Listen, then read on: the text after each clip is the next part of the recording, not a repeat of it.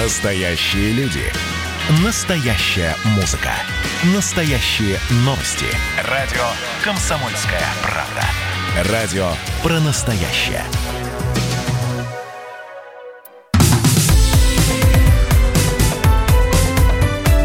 Как дела, Россия? Ватсап-страна! Всем доброго дня и доброго праздничного дня, что особо приятно. Я, Елена Фонина, приветствую всех наших радиослушателей. Ну и понятно, по какому поводу праздник.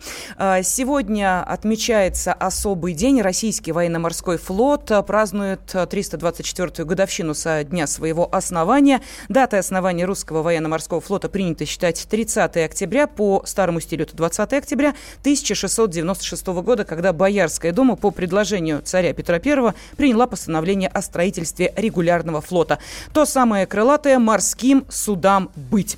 В 1700 году в Воронеже был спущен на воду первый русский линейный корабль. Но из прошлого перенесемся в день сегодняшние корабли Северного, Балтийского, Черноморского, Тихоокеанского флотов и Каспийской флотилии уже или приняли, или принимают участие в торжественных мероприятиях в День военно-морского флота России. Главный парад проходит в Санкт-Петербурге и Кронштадте. Именно там находится верховный главнокомандующий вооруженных вооруженными силами Российской Федерации президент России Владимир Путин. Поздравляю вас с Днем военно-морского флота, с праздником доблестного, овеянного немеркнущей славой российского флота. Более трех веков стоит он на страже суверенитета родной страны, твердо отстаивает ее интересы. Военные корабли под легендарным Андреевским флагом, весь личный состав военно-морского флота достойно выполняет самые сложные задачи. В таком безупречном служении, служении нашим людям, Отечеству нашему, отражается уникальная морская душа каждого матроса и офицера. Президент э, поздравил, традиционно поздравил э, всех тех, кто имеет отношение к сегодняшнему дню и празднику. И, э, естественно, хотелось бы узнать и подробности того, что происходит э, сейчас в Санкт-Петербурге. На связи с нами специальный корреспондент «Комсомольской правды» Дмитрий Смирнов. Дима, приветствую тебя, здравствуй. Да, добрый день. Да, но ты не имеешь отношения к сегодняшнему празднику? В смысле, служил ли я в военно-морском флоте? Почему нет? бы нет? Нет, не служил. Хорошо. Ну тогда рассказывай, как отмечает этот праздник те, кто служил, как проходит парад. Ну, ты знаешь, э, вот с тех пор, как Владимир Путин учредил этот парад в качестве главного военно-морского парада в стране, уже прошло довольно много лет, и сложилась своя традиция, которой, в общем-то, и Путин исследует. Сегодня с утра он начав свой путь от резиденции в Константиновском дворце Стрельни, пересек на катере Финский залив, вышел туда, где в, на рейде Кронштадта выстрелились корабли, которые просто из своих габаритов не входят э, в Неву, поэтому он там поздравил, это уже традиция моряков, потом на вертолете вернулся, э, вернее, прилетел в Питер от Петропавловской крепости, обошел на катере как раз корабли, которые уже стоят на рейде в Неве, поздравил моряков с э, праздником, после чего обратился ко всем э, с Сенатской площади, э, уже с Сенатской набережной, с традиционной речью, но вот сейчас мы слышали ее кусочек, ну и после этого вместе с Сергеем Шойгу и главкомом ВМФ Николаем Евменовым смотрел парад, который показывали тут ну, очень красиво. А, Дим, ну, насколько я понимаю, а, все-таки это не просто парад, это еще и возможность объединить два очень важных события. Отмечаем День военно-морского флота и не забываем о том, что этот год для нашей страны особый, 75-летие Великой Победы. И а, как это отразилось на параде? Вот я знаю, что анонсировали то, что на десантных катерах будут расположены и легендарный танк Т-34, и боевая машина «Катюша». То есть было ли все это? Да, это все было, и это было видно тем, кто собрался на набережных, и «Катюша», и Т-34. Ну, я, честно говоря, не знаю, когда плавали Т-34 во время войны, вот именно на таком катере, но почему нет? Ну, вот видишь, показывает, что современные возможности современных десантных кораблей позволяют и не такое. Спасибо. На связи с нами был специальный корреспондент «Комсомольской правды» Дмитрий Смирнов. А, ну, я просто напомню, что парад проводится в четвертый раз в новейшей истории России. Первый состоялся в 2017 году. Тогда Минобороны нашей страны возродила традицию проведения таких парадов в День а, ВМФ, отметив, что это один из важнейших воинских ритуалов, который сам по себе является предметом гордости за свою страну, зрелищем ярким и незабываемым. Это а, действительно так, но, конечно, не только в городе на Неве проходит или уже прошел парад. Понятно, что есть возможность сейчас узнать и о том, что же происходит в Севастополе, главной базе Черноморского флота, где на рейде были выстроены для парада такие корабли, как тральщик Иван Антонов. Ну и, конечно, есть там и настоящие ветераны, старички, спасательные э, судно «Коммуна», которому в июле исполнилось 105 лет. Ну что я рассказываю? Корреспондент «Комсомольской правды» в Севастополе Александр Курбаткин с нами на связи. Э, Саша, здравствуйте. Здравствуйте. Ну что в Севастополе? Как праздник проходит? А, в Севастополе вот буквально только что завершился парад военно-морского флота. Э, жители города и гости расходятся с Графской пристани. Основные мероприятия закончены, но впереди еще ждут нас большие сюрпризы. И главное это возможность э, посетить э, борты кораблей, да, простым гражданам, посмотреть, как все обустроено. Несколько кораблей, они вот возле Графской пристани стоят. Ну, а можно поподробнее о том, а, какие корабли принимали участие? Потому что вот я уже вскользь сказала о том, что от новичков до старожил, можно так сказать. Новейший а, корабль и а, тот, кому исполнилось 105 лет, сегодня соединились в этом параде. Что еще было интересного? А, ну, э, чем отличился Севастополь, это тем, что впервые да, на параде принимал участие женский экипаж патрульного катера. Это эксперимент Минобороны, который проходит в этом году. И сегодня, можно сказать, у девушек был дебют. Они прошли в составе э, катеров патрульных, э, сами вели катер. Это главное, да, что можно. И на этом был сделан большой акцент. Ну, собственно, ведущими было еще и театрализованное представление, или оно только планируется? А, театрализованное представление уже прошло. Это была, скажем так, постановка борьбы советских воинов э, с фашистскими захватчиками. Это все происходило на воде, на понтонах, э, стрельба, дым, пролет авиации, то есть импровизированная как вот эта бомбежка Севастополя. Это решилось все, конечно же, победой наших солдат. Э, врага взяли в плен и увели.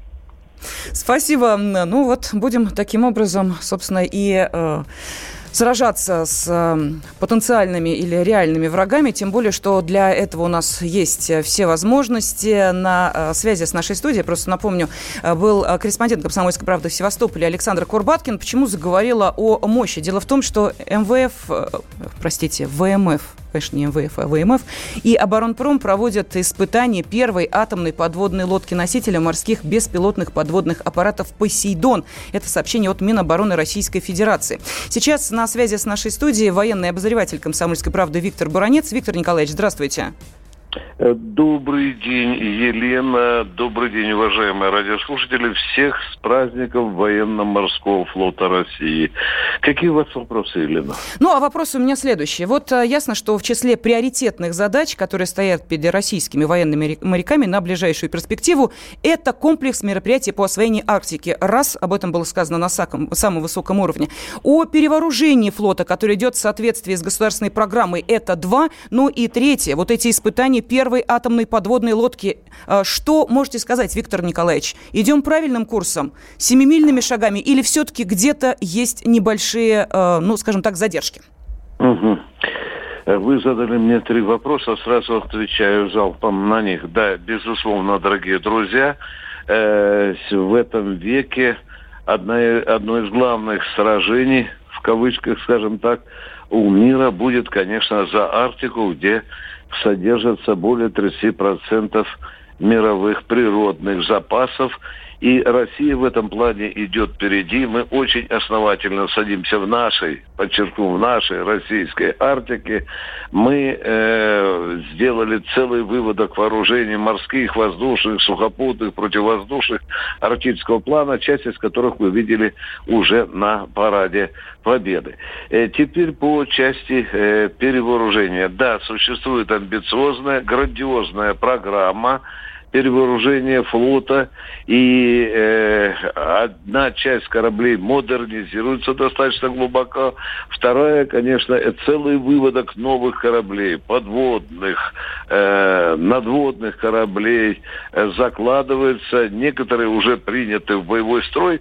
Ну, а что касается правильного курса, э, Елена, то мы, безусловно, здесь э, в авангарде всего военно-морского флота мира, поскольку действительно и подводные лодки, носители вот этих беспилотников Посейдон, это и подлодки Хабаровск, и Белгород, они уже проходят испытания. Это уникальнейшее оружие, которое, не побоюсь сказать, уже вызвало панику в рядах наших вероятных, вероятных противников.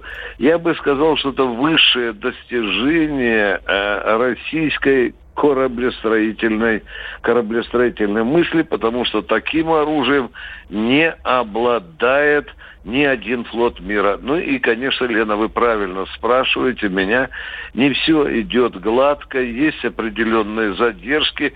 Вы знаете, мы э, долгие годы э, терпели неудачу на кораблестроительном фронте. Э, было очень мизерное э, финансирование. Дело доходило до того, что мы атомную подводную лодку одно внимание строили 17 лет. Сейчас же мы довели эти сроки до четырех, трех-четырех даже лет. И Спасибо. это говорит о том, что мы выздоровели по этой части. Спасибо. Военный обозреватель «Комсомольской правды» Виктор Баранец был на связи с нашей студией. Продолжим через две минуты. Как дела, Россия? Ватсап-страна! Красное на черном красное на черном. Там, где вода, и в небе смешки ломаных стрел, Я руки протягивал вверх, я брал молнии в гость.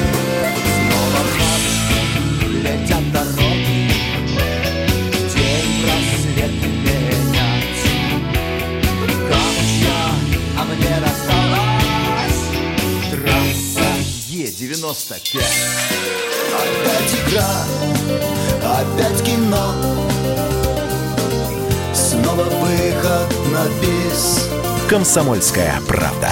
Радио поколения Алисы.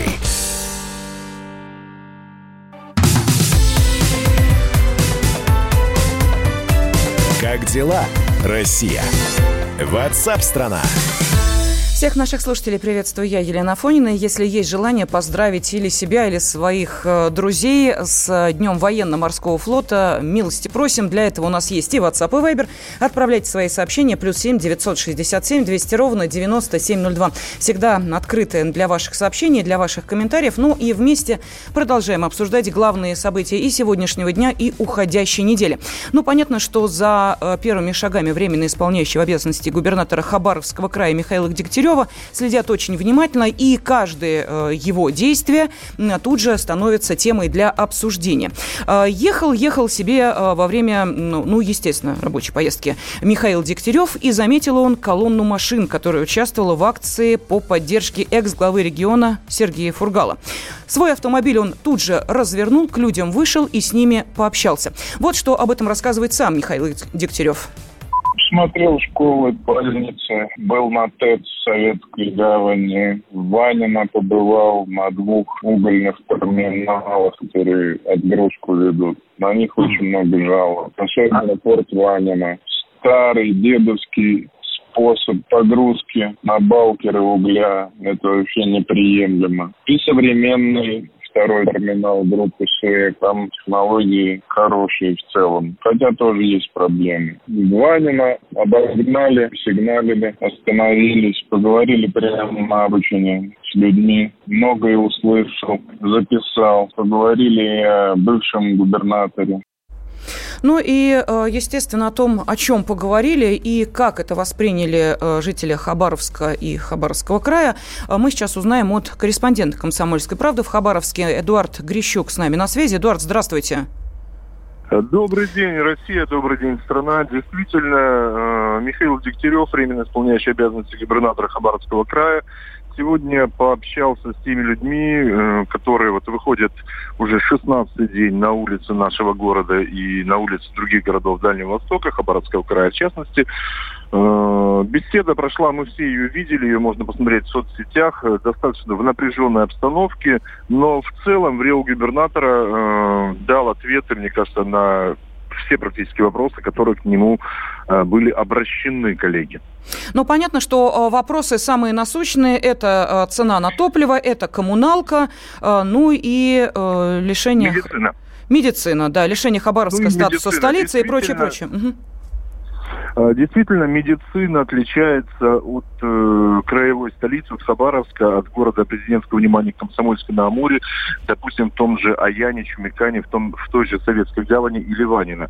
Что греха таить, э, всегда в центр пытаются э, самые лучшие кадры, самые лучшие доктора и так далее. Но и существует очередь, я смотрел внимательно очень интервью, существует очередь в три месяца на УЗИ. Э, ну, в принципе, мне кажется, что если УЗИ, то оно должно быть плановым. Вот э, у нас, в частности, да, тоже есть определенная очередь в городе Хабаровске, где я живу.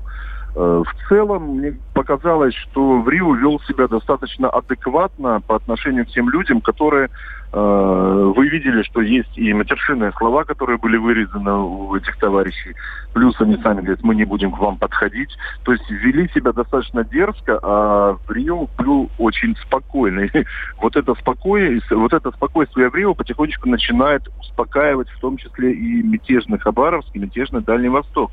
Обратите внимание, сегодня утром не было марша, собралось не более 100 человек возле Дома правительства, хотя сегодня выходной день воскресенье, но сейчас вечером идет марш, и там тоже количество не превышает, насколько я вот сейчас вижу по всем стримам, 400 э, человек. Эдуард, с чем вы это связываете? Не только же спокойствие э, Дегтярева и то, что в на крае появился временно исполняющий обязанности, но ведь есть и другие причины. Может быть, э, немножечко поутихает уже вот этот запал, направленный «верните нам фургалы»? Вы знаете, запал «Верните нам Фургала», он утих еще неделю назад. Э, тот запал, с которым сейчас выходят люди, вот сегодня я смотрю, я слышу лозунги «Свободу Украине».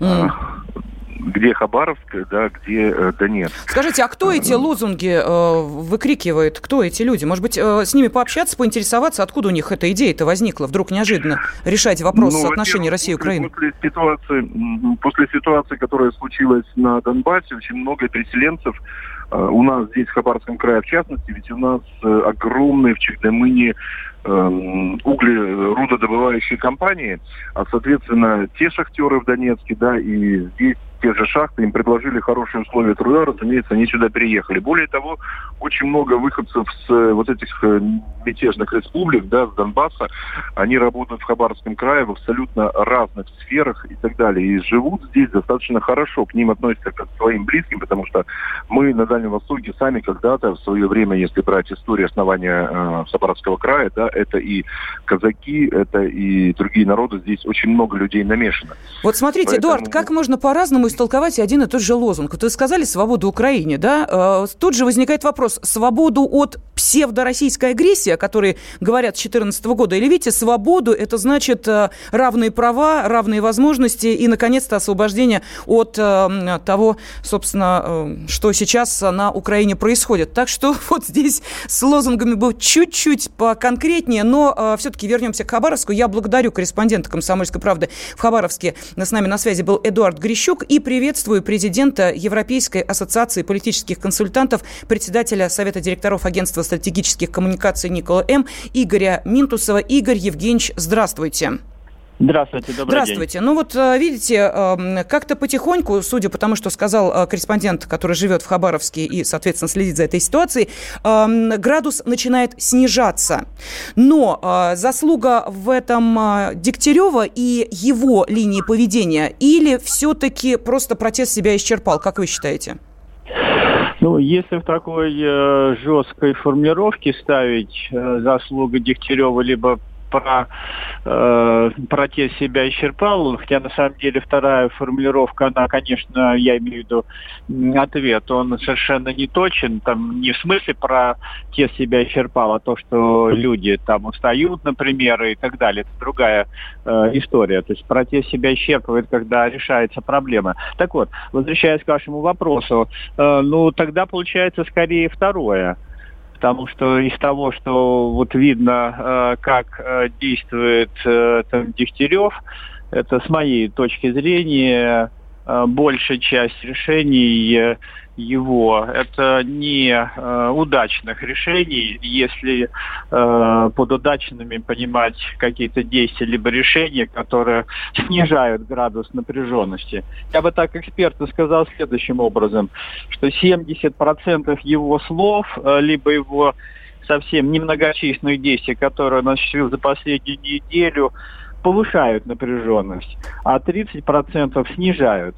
Поэтому в этом смысле слова он, ну, если такой образ использовать, ну, заливает, хочет там залить вот э, тлеющие угли э, жидкостью, то он ее заливает на 70% водой, на 30% керосином. Поэтому сказать... А можно том, поконкретнее, что... Игорь Евгеньевич? Вот давайте э, оценим все-таки э, те э, действия, которые производит Михаил Дегтярев. Вот вышел он к народу, да, во время э, своей э, рабочей поездки. Вот сказал, что да, э, цены на топливо высокие, э, антимонопольщиков привлечем. Э, ЖКХ тарифы тоже высокие, будем выяснять, э, можно ли снизить э, эти тарифы. Плюс ко всему сказал, деньги в крае есть, тем самым людей обнадежив, что некоторые их проблемы можно решить. Дальше что сказал? Если Фургала признают невиновным, собираю чемоданы, уезжаю, бороться за власть не буду. Ну, кому ж такое не понравится? Так что ж тогда в минус работает? Вот что те самые 70%, о которых вы говорили, что это за действие?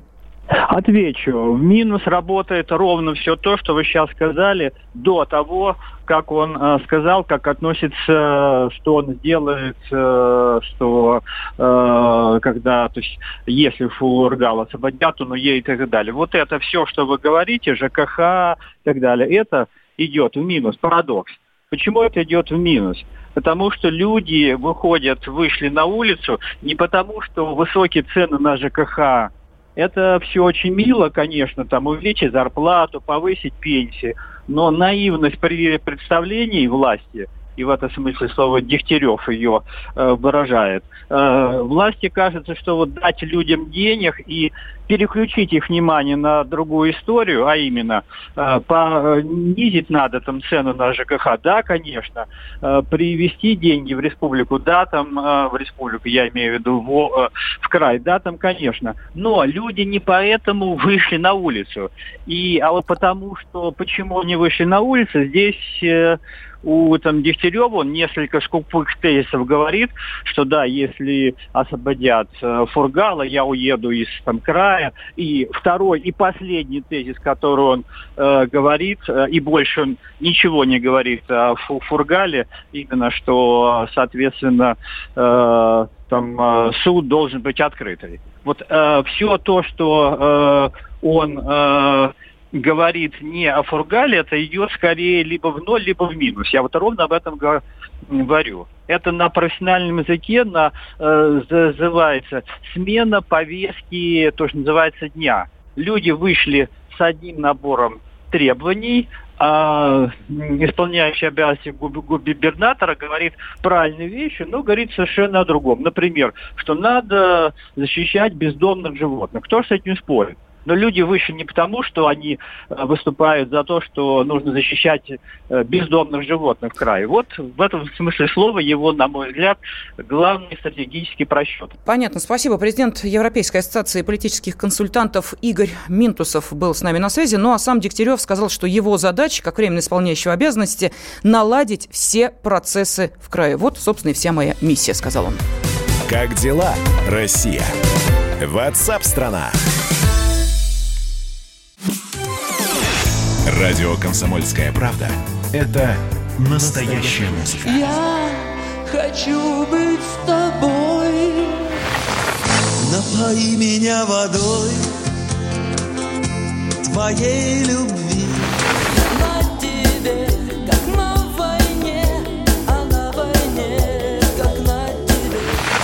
Настоящие эмоции. Это то, о чем я, в принципе, мечтал всю свою сознательную жизнь. И настоящие люди. Мы ведь не просто вот придумали и пошли на полюс. Мы к этой цели своей, ну, лет 10 готовились, шли.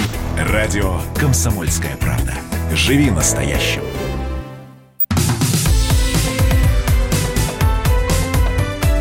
Как дела, Россия? Ватсап-страна! Ну что же, Россия отдыхает в воскресенье, поэтому есть возможность и поздравить друг друга с праздником День военно-морского флота. Все-таки кто-то из ваших э, близких, друзей, знакомых э, служил э, на одном из флотов нашей страны, наверняка проходил военную службу, так что есть кого поздравить. Ну и плюс к этому, конечно же, мы все вместе обсуждаем главные темы и события, и не только сегодняшнего дня, но вот пятница запомнится наверняка тем, что был установлен исторический минимум. А вот чего? Дело в том, что именно в пятницу Банк России на заседании Совета директоров принял решение снизить ключевую ставку на 25 базисных пунктов до 4,25% годовых. Вот это и есть новый исторический минимум. А, кстати, за время пандемии э, это третье снижение, так что можно говорить уже о каком-то основном тренде. Но доктор экономических наук Андрей Колганов с нами на связи. Андрей Иванович, здравствуйте. Добрый день. Да, но вот некоторые эксперты, я почему сказала «но», некоторые эксперты э, ждали большего, ожидали, что до 4 э, процента годовых будет снижена эта э, ключевая ставка, но вот видите, их ожидания были несколько обмануты, все-таки четвертушечку оставили. Так вот, не слишком ли э, резко снижается ключевая ставка и какую цепочку она за собой тянет? Ну, э, снижение ключевой ставки явным образом предназначено для того, чтобы стимулировать э, восстановления экономики, и э, это достигается за счет удешевления кредита.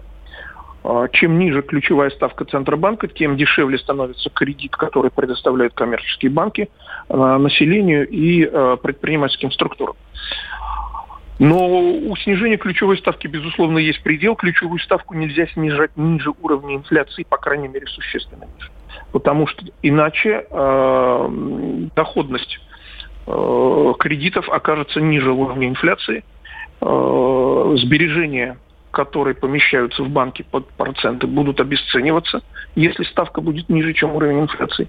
И это, конечно, не будет стимулировать, э, не будет стимулировать сбережения, это не будет стимулировать выдачу кредитов, если ставка будет занижена. Кстати сказать, коммерческие банки уже жалуются на то, что по льготным программам кредитования та компенсация, которую предоставляет правительство для поддержки этих льготных ставок по, скажем, по ипотечным кредитам, она недостаточная, она не покрывает убытки коммерческих банков. Ну, о недвижимости мы обязательно поговорим. У нас будет еще возможность пообщаться с экспертом в этой области. А, Андрей Иванович, с вами хотели обсудить более такой широкий спектр. Но вот смотрите, а, давайте а, возьмем ту самую инфляцию, о которой вы сказали. За две недели июля прибавка составила 0,4%. С начала года, по данным Росстата, цены выросли уже на 3%. То есть к концу года вполне могут быть 5% инфляции, но главная цель Центробанка – это держать инфляцию где-то на уровне 4%. То есть мы сейчас уже практически подошли к той самой грани, которая отделяет рентабельность от абсолютно нерентабельного э, вложения, допустим, сохранения денег в банках под какие-то проценты. То есть э, здесь не слишком ли вот эта вот э, тонкая грань, которую очень легко пройти? А, но, вероятно, а, я могу только предположить, я же не знаю действительных мотивов Центробанка, но я могу предположить, что в данном случае Центробанк э, жертвует стимулированием сбережений э, в пользу активизации э, кредитования э, населения и э, коммерческих структур для того, чтобы поддержать процесс восстановления экономики. Угу.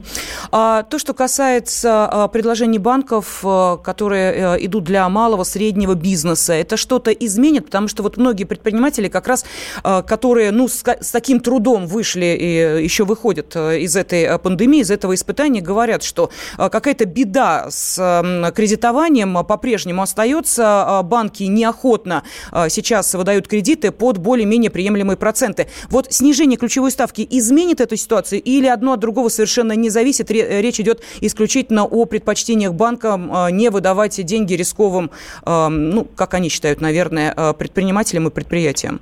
Но небольшое смягчение позиций банков, вероятно, будет, потому что банки получат возможность э, брать взаймы средства у центрального банка под более низкие проценты. И, соответственно, они могут немножко смягчить требования к своим заемщикам но э, какого-то резкого изменения э, ситуации с кредитами я, конечно, не ожидаю, потому что банки сдерживают не столько сам уровень э, ставки процента, который формируется э, на рынке э, на основании э, ключевой ставки Центрального банка, сколько опасения за то, что потерявшие доходы и влезшие в долги за время э, ограничений по пандемии э, предприниматели не смогут эффективно э, возвращать кредит. Угу. Ну и мы традиционно привыкли, э, когда говорим о таких важных событиях, как, например, снижение ключевой ставки, эм, короткие комментарии относительно того, что будет с рублем, его крепостью, с курсами валют, ну и, конечно, с тем, насколько наша нефтяная история ну, здесь вот в данном случае важна. Ну, ключевая ставка непосредственно на курс рубля не влияет хотя косвенно она э, увеличивает доступность рублевой массы и, соответственно, может стимулировать покупки валюты на внешнем рынке, то есть увеличение спроса на валюту, э, в том числе в связи с опасениями, э, что из-за низкого уровня нефтяных цен рубль укрепляться не будет. И, соответственно, некоторое увеличение спроса на валюту в такой ситуации возможно.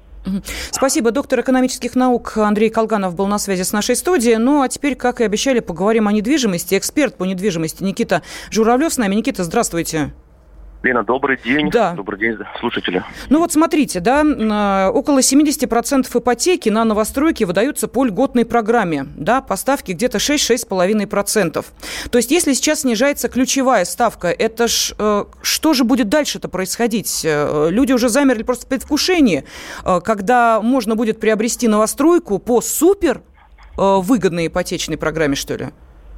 Ну, смотрите, давайте разбираться. Все-таки новостройка сейчас субсидируется а, государством 6,5%. Даже некоторые банки дают 6,1 и 6,3%.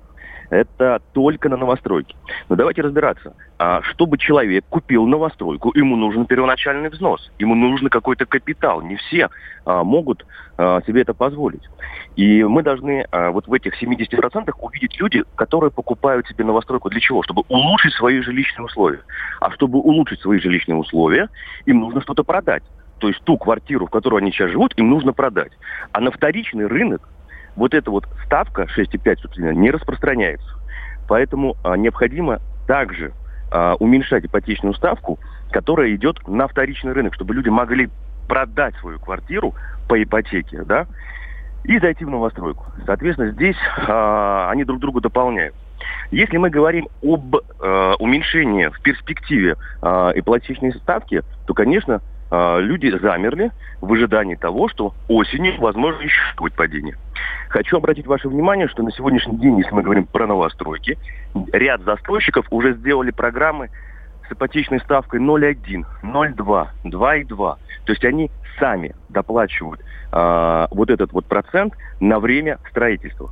То есть человек, когда покупает новостройку и ждет, когда получит ключи, застройщик сам еще доплачивает вот этот процент, и э, у клиента получается ставка вообще там 2,2, там, ну, по-разному бывает, то есть до 0,1 даже доходит. Ну, а как вы считаете, а потенциал удешевления ипотеки, он исчерпан или нет?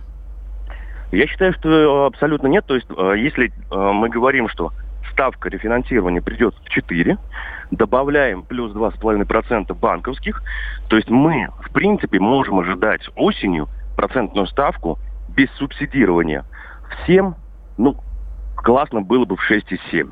То есть к 7 мы должны добраться, потому что банк, Сбербанк уже сегодня рефинансирует старые э, ипотечные кредиты э, клиентам по ставке 7,1 и 7,3.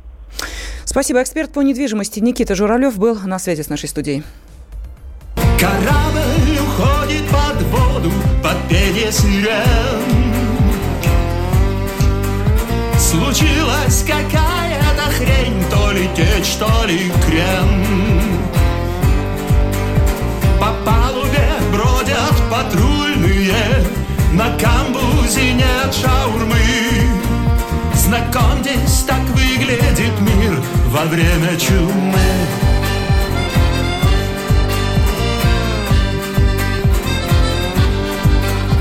Мы столько страдали, что нация разобщена. Теперь оказалось, что этим спасется она. О, не выходите из комнаты, свобода страшнее тюрьмы. Таким парадоксом стал мир во время чумы.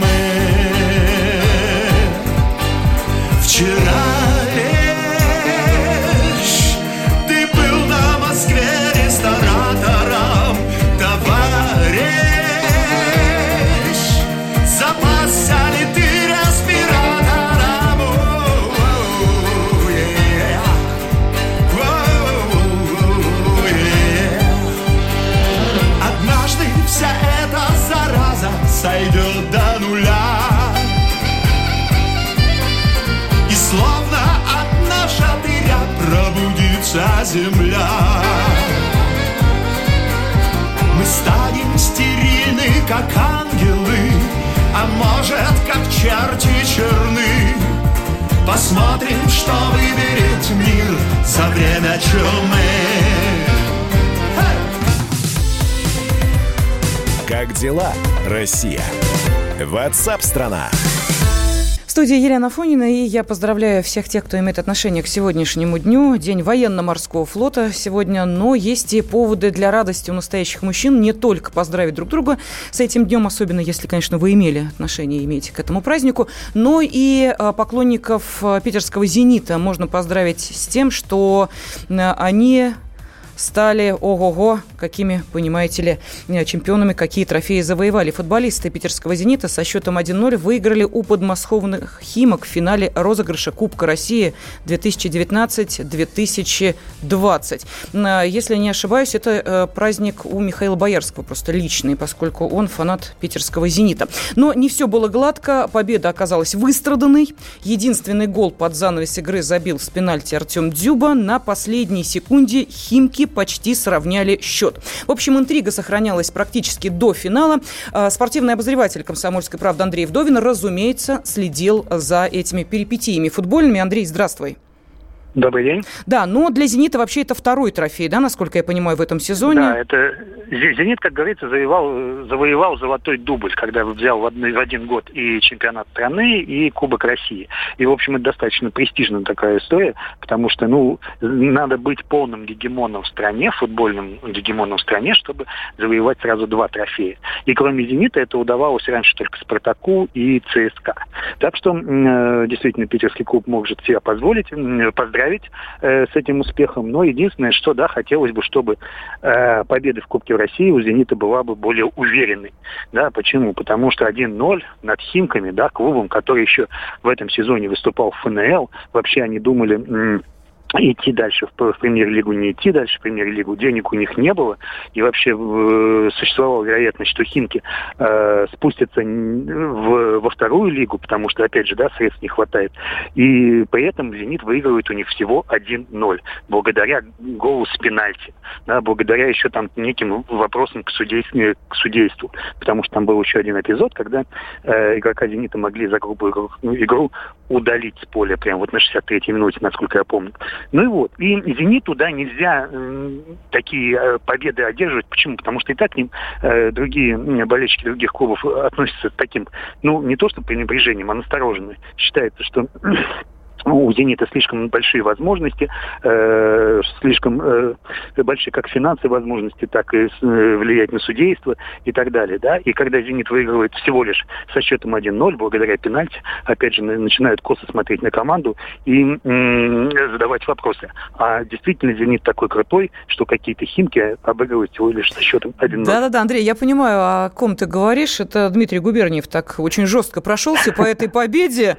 Прям слышу э, его нот нотки даже в твоем голосе и сказала, как же они будут в Лиге чемпионов-то э, выступать, э, если они так с подмосковным клубом отчаянно сражались, но отчаянно, понятно, в кавычках. А, так вот, но ну, это дело будущего. Мы видели разные э, события, совершенно разные истории. Скажи, пожалуйста, вот меня интересует то, что происходило после. Там же просто, ну, так сказать, я не знаю, настоящее начались э, события, э, которые э, опровергают то, что завоеванный кубок нужно держать в руках крепко. Потому как кубок сей из рук-то все-таки выскочил, и даже, насколько я понимаю, крышка кубка разбилась. Не дурная ли это примета? Ну, не знаю, не знаю, насчет дурной приметы или нет, но действительно э, крышку от Кубка России, он хрустальный, между прочим, э, действительно игроки «Зенита» разбили. Но это у них традиция. Они э, золотой дубль сделали еще в 2010 году первый раз в своей истории. И там тоже они с трудом обыграли клуб первого дивизиона «Сибирь», тогда это был, и тоже разбили Кубок России. Причем, э, ну, там тогда не крышку разбили, а, по-моему, ножку. Да, то есть традиция такая у «Зенита» выигрывать кубок и тут же его разбивать на счастье. Ну, правда, на счастье или на счастье посмотрим еще. Ах, вот оно как. Я-то думала, что это произошло случайно и спонтанно. Нет, это ведь... произошло случайно, это произошло случайно, но все э, вот э, складывается в такую историю преемственности. Андрей, скажи, пожалуйста, э, как-то связаны между собой два события? То, что футболисты э, как-то не удержали в руках этот кубок, и то, что президент Российского футбольного союза Александр Дюков сообщил о том, что дизайн Кубка России по футболу могут изменить после следующего сезона. Они его крепче хотят сделать, что ли, или уже не хрустальным? Возможно, возможно, но на самом деле э, Кубок России э, уже менял свой дизайн в истории, вот именно в истории страны, в истории России. Ну, если они сделают что-то получше, может быть и получше. Я напомню, что был еще Кубок Премьер-лиги, да, команде, которая выигрывает чемпионат России, дают не только золотые медали, но и Кубок Премьер-лиги. И его в этом году тоже изменили. Но э, что сделали, да, чем, возможно, футболисты недовольны. Теперь этот кубок сделан э, в виде такого, ну, не знаю, постамента, да, но туда нельзя наливать э, шампанское. Вот. И я так понимаю, что некоторые футболисты расстроились, потому что, ну как же так, из победного трофея выпить глоток шампанского – это большая традиция. Ну, с другой стороны, и Кубок мира, да, если вы вспомните, он тоже в него нельзя наливать шампанское, и чемпионы мира вынуждены довольствоваться лишь там обливанием друг друга этим вот замечательным напитком. Я не очень понимаю, какое может быть шампанское из одного кубка, когда по-прежнему э, нам рекомендуют в масках и перчатках ходить. Как пить из одного кубка? Это же антисанитария сплошная. Андрей, э, скажи, пожалуйста, да. а вот э, то, что касается а, самих сейчас а, а, самих а, матчей, а, есть какие-то уже послабления, если говорить о мерах по профилактике коронавируса и прочее, это как-то немножечко уже сходит на нет или по-прежнему все достаточно жестко? Но на самом деле самое большое послабление, которое мы ждем, это количество болельщиков на трибунах. Да, я напомню, что чемпионат России мы возобновили, э, разрешив 10% болельщикам находиться на трибунах. Но сейчас в Москве приняты э, послабления какого э, плана? Э, первого, с 1 августа можно уже будет 50% трибун э, заполнять зрителями. И надеемся, что вот такие же э, разрешения, такое же разрешение выпишут своим фанатам и власти э, других регионов. Угу. Понятно. Ну, вернемся к «Зениту». Там же вообще какая-то удивительная ситуация произошла. 7 августа э, «Зенит» э, должен бороться за суперкубок. Он как, сам да, с собой, что ли, бороться будет? Или как? Нет, нет. нет? Там, э, на самом деле, Суперкубок, да, это тот матч, в котором э, открывают новый сезон, и там встречается э, чемпион страны с обладателем Кубка России. Но это если, один и тот же «Зенит», да. Да, да, но если это один и тот же «Зенит», значит, они будут играть с «Локомотивом», с серебряным призером э, чемпионата страны. И я думаю, что это будет очень интересный матч, потому что это два наших представителя в Лиге чемпионов, но они должны как-то показать, на что они рассчитывают в грядущем сезоне, который действительно начинается начинается прямо вот 7 августа, буквально через пару недель. Ну и плюс, э, поскольку у нас триумфатор Петербургский клуб, а что с путевкой в Лигу Европы? Кто ее получит в итоге? А, Динамо. Э, как раз вот э, Зенит выиграл Кубок России, выиграл место в Еврокубке для Динамо. Динамо, я напомню, занял шестое место. Э, и поскольку Химки вот не выиграли Кубок России, то шестая команда чемпионата России будет выступать в Лиге Европы. А еще обрадовались наверняка ЦСКА, да, потому что им не придется играть отборочные матчи. Они сразу попадают в групповой этап Лиги Европы. И за все и... это спасибо Зениту. Спортивный обозреватель «Комсомольской правды» Андрей Вдовин был с нами. Как дела, Россия? Ватсап-страна!